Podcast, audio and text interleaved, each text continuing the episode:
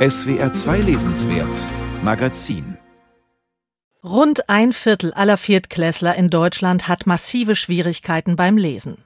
Das Ergebnis der im Mai veröffentlichten Iglu-Studie ist mehr als beunruhigend. Da waren sich alle Festredner bei der Verleihung des Deutschen Jugendbuchpreises einig. Und Ralf Schweikert, Vorsitzender des ausrichtenden Arbeitskreises für Jugendliteratur, fasste das Problem in ein drastisches Bild. Unser Bildungsschulgebäude steht in Flammen. Wir stehen davor und wir wünschen ganz doll, dass jetzt der große Löschzug mit dem mächtigen Feuerwehrschlauch angerast kommt, den Schlauch an den Hydranten anschließt und Profis das Feuer löschen. Was erleben wir stattdessen?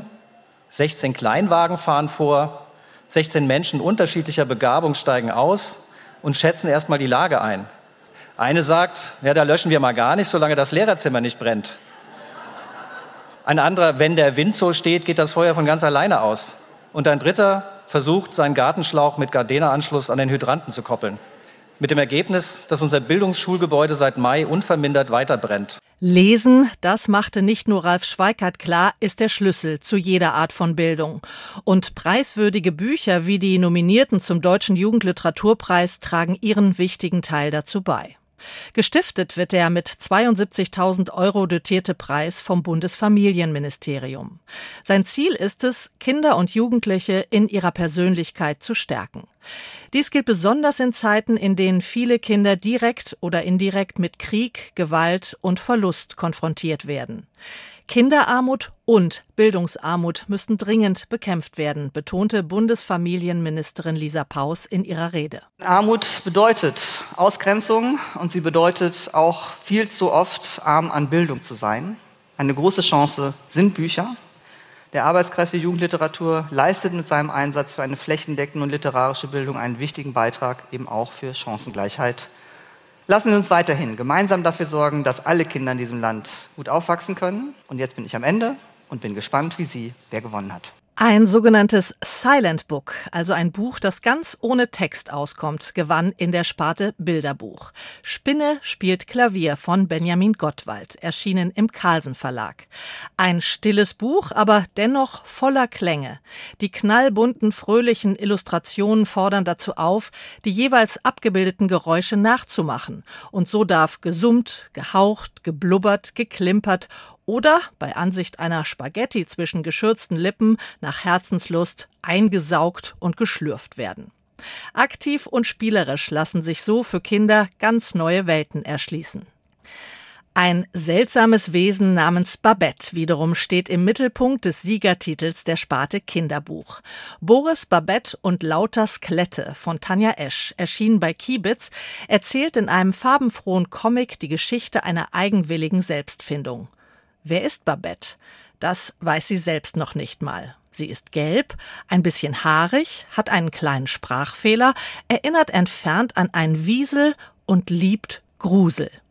Tanja Esch gelingt mit ihrer Graphic Novel für Kinder ein ebenso humorvolles wie anrührendes Plädoyer für die Anerkennung von Vielfalt und gegen das Schubladendenken. Diversität, Verschiedenheit, Vielfalt ist überhaupt das große Thema der diesjährigen Gewinner beim Deutschen Jugendliteraturpreis. Dies hob auch die Vorsitzende der Kritikerjury, die Germanistin und Literaturdidaktikerin Professor Iris Kruse von der Uni Paderborn hervor. Alle unsere Siegertitel sind geeint in einer ganz wunderbaren Engagementrichtung, nämlich in dem Engagement für das Entdecken, Wahrnehmen und Empfinden von Vielfalt. Von Ihnen geht ein Appell aus an uns alle und an die Kinder und Jugendlichen eben in so schöner Weise, in diesem großartigen Zusammenspiel von Inhalt und Form, das Sie eben alle auszeichnet. Ein Appell dafür, die Sinne und die Herzen weit zu machen für die Diversität in der Lebenswirklichkeit aller. Ganz in diesem Sinne klärt das Gewinnerbuch in der Kategorie Sachbuch über alles auf, was sich unter dem weiten Begriff Queer versammelt. Queer gestreift, erschienen bei Hansa, trägt die Regenbogenstreifen schon im Cover und erklärt anhand eines ganz eigenen ABCs, was sich hinter den Buchstaben LGBTIQA eigentlich verbirgt. Es ist längst überfällig, dass sich auch Nicht-Betroffene in einer Gesellschaft mit den Lebensrealitäten marginalisierter Gruppen auseinandersetzen, stellt die Autorin Katrin Köller gleich zu Beginn klar. Vorurteile will Queer gestreift abschaffen. Dazu tragen auch die originellen Illustrationen von Irmela Schautz bei, die mit Verweisen auf Songs oder Memes aus der ganzen Vielfalt der Jugendmedienkultur schöpfen. Formal ungewöhnlich kommt der Siegertitel in der Sparte Jugendbuch daher. Die Sonne, so strahlend und schwarz von der afrodeutschen Autorin Chantal Fleur St. John, erschienen bei Thienemann, ist ein Versroman in der Tradition der US-amerikanischen Spoken Word Community. Die Sprache fließt hier wie Musik, mal klingt es wie Rap, mal wie eine Ballade. In einer metaphernreichen, verdichteten Sprache erzählt der Roman von der komplexen Identität einer schwarzen, queeren Frau in Deutschland. Die Schönheit und Leichtigkeit der Form sorgt dafür, dass das Buch an keiner Stelle von der Schwere seiner Themen wie häusliche Gewalt oder Rassismus erdrückt zu werden droht. Vielfalt, das wurde bei der Preisverleihung oft betont, lebt von Respekt und Toleranz. Was sich Chantal Fleur St. John für unsere Gesellschaft wünscht, das formulierte sie in ihrer Dankesrede so. Immer wieder für mich ist es Raum zu machen für Begegnungen.